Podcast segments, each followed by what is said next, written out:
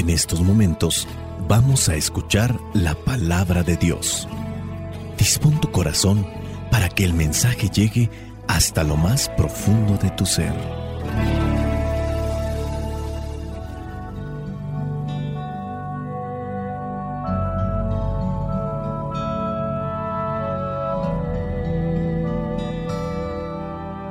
Lectura del Santo Evangelio según San Lucas, capítulo 15, versículos del 1 al 3 y versículos del 11 al 32. Todos los que cobraban impuestos para Roma y otra gente de mala fama se acercaban a Jesús para oírlo. Los fariseos y los maestros de la ley lo criticaban por esto, diciendo, Este recibe a pecadores y come con ellos. Entonces Jesús les dijo esta parábola. Un hombre tenía dos hijos, y el más joven le dijo a su padre, Padre, dame la parte de la herencia que me toca. Entonces el padre repartió los bienes entre ellos. Pocos días después, el hijo menor vendió su parte de la propiedad y con ese dinero se fue lejos, a otro país, donde todo lo derrochó llevando una vida desenfrenada. Pero cuando ya se lo había gastado todo, hubo una gran escasez de comida en aquel país, y él comenzó a pasar hambre. Fue a pedir trabajo a un hombre del lugar que lo mandó a sus campos a cuidar cerdos, y tenía ganas de llenarse con las algarrobas que comían los cerdos, pero nadie se las daba. Al fin se puso a pensar, ¿cuántos trabajadores en la casa de mi padre tienen comida de sobra, mientras yo, aquí, me muero de hambre? Regresaré a casa de mi padre y le diré, Padre mío, he pecado contra Dios y contra ti. Ya no merezco llamarme tu hijo, trátame como a uno de tus trabajadores. Así que se puso en camino y regresó a la casa de su padre. Cuando todavía estaba lejos, su padre lo vio y sintió compasión de él. Corrió a su encuentro y lo recibió con abrazos y besos. El hijo le dijo, Padre mío, he pecado contra Dios y contra ti, ya no merezco llamarme tu hijo. Pero el padre ordenó a sus criados, saquen pronto la mejor ropa y vístanlo, pónganle también un anillo en el dedo y sandalias en los pies, traigan el becerro más gordo y mátenlo. Vamos a celebrar esto con un banquete, porque este hijo mío estaba muerto y ha vuelto a vivir. Se había perdido y lo hemos encontrado comenzaron la fiesta. Entretanto, el hijo mayor estaba en el campo. Cuando regresó y llegó cerca de la casa, oyó la música y el baile. Entonces llamó a uno de los criados y le preguntó qué pasaba. El criado le dijo, es que su hermano ha vuelto y su padre ha mandado matar el becerro más gordo porque lo recobró sano y salvo. Pero tanto se enojó el hermano mayor que no quería entrar. Así que su padre tuvo que salir a rogarle que lo hiciera. Le dijo a su padre, Tú sabes cuántos años te he servido sin desobedecerte nunca y jamás me has dado ni siquiera un cabrito para tener una comida con mis amigos. En cambio, Ahora llega este hijo tuyo que ha malgastado tu dinero con prostitutas y matas para él el becerro más gordo? El padre le contestó, Hijo mío, tú siempre estás conmigo y todo lo que tengo es tuyo.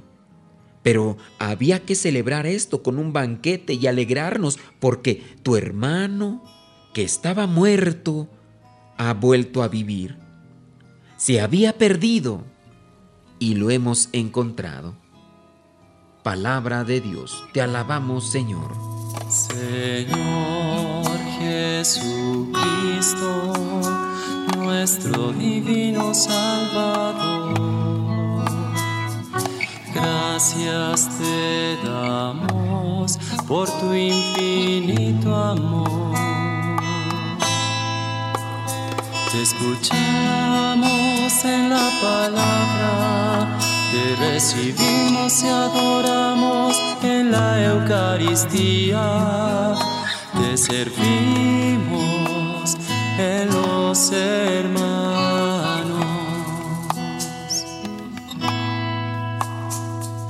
Que seamos misioneros como lo quieres tú,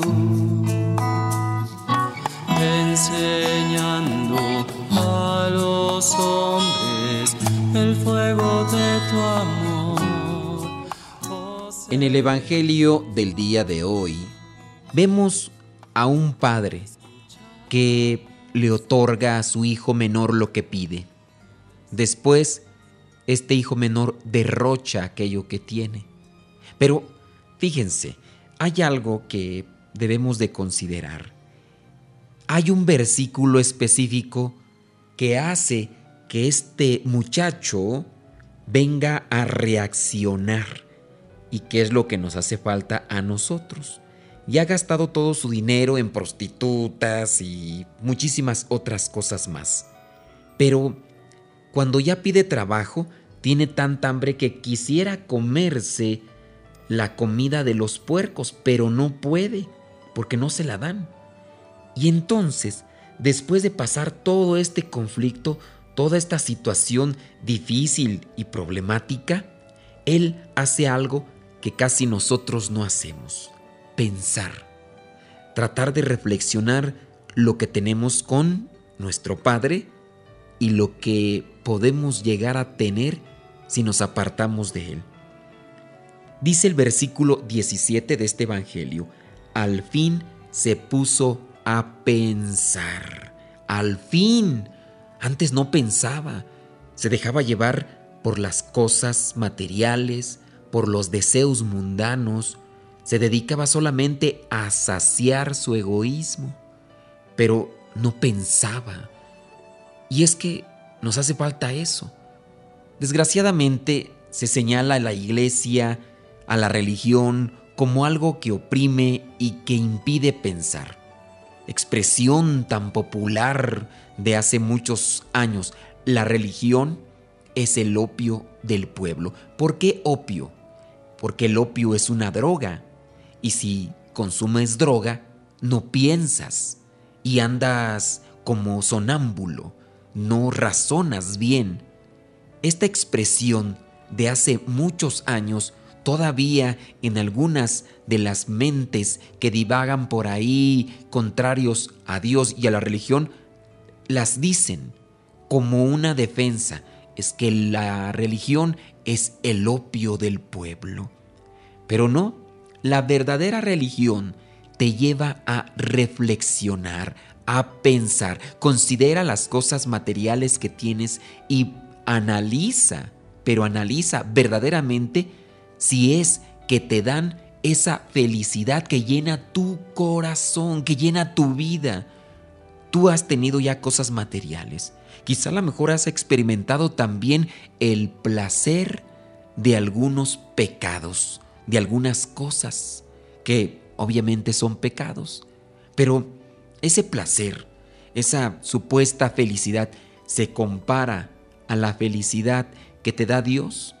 Quizá a lo mejor no puedes hacer esa comparación porque no has experimentado la cercanía con Dios. Se puso a pensar y dijo, yo puedo regresar a la casa de mi padre, aunque ya no como hijo, como un trabajador. En el versículo 17 remarca, regresaré a casa de mi padre y le diré, Padre mío, he pecado contra Dios y contra ti Después vuelve a repetir eso cuando el padre se encuentra con su hijo.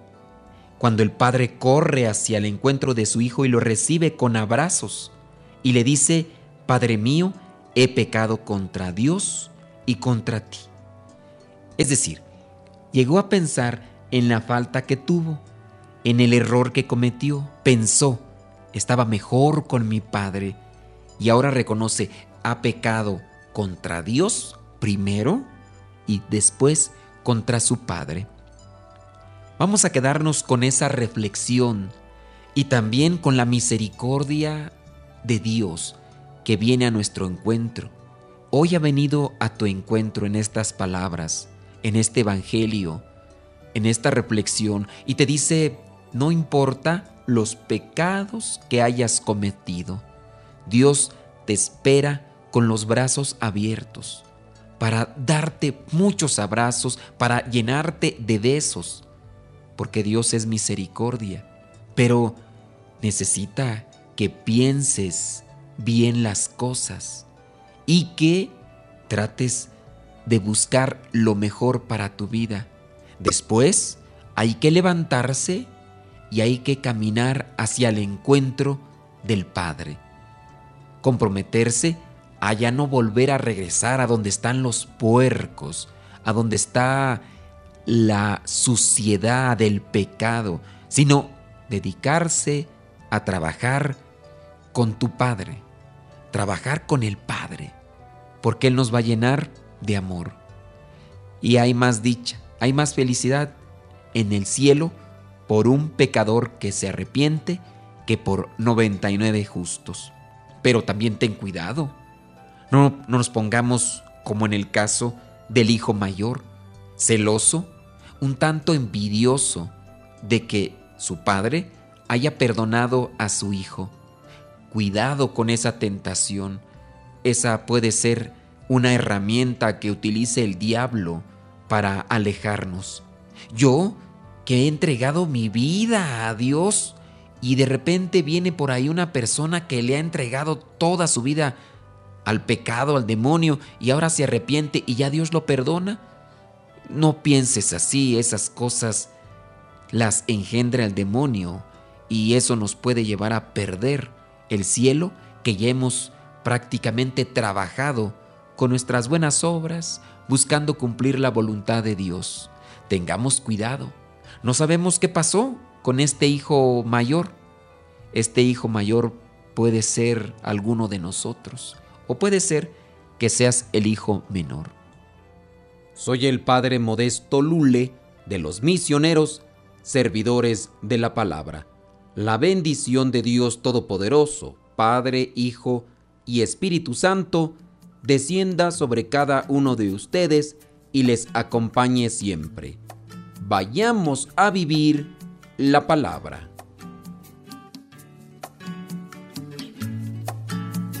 Lámpara es tu palabra para mis pasos, luz en mi sendero. Lámpara es tu palabra para mis pasos, luz en mi sendero. Luz, tu palabra es la luz.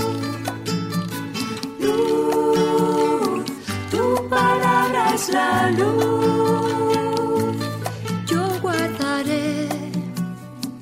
Tus justos mandamientos. Señor, dame vida según tu promesa. Lámpara es tu palabra para mis pasos, luz en mi sendero. Lámpara es tu palabra para mis pasos, luz en mi sendero es la luz. Luz, tu palabra es la luz. Mi vida, Señor, está siempre en peligro.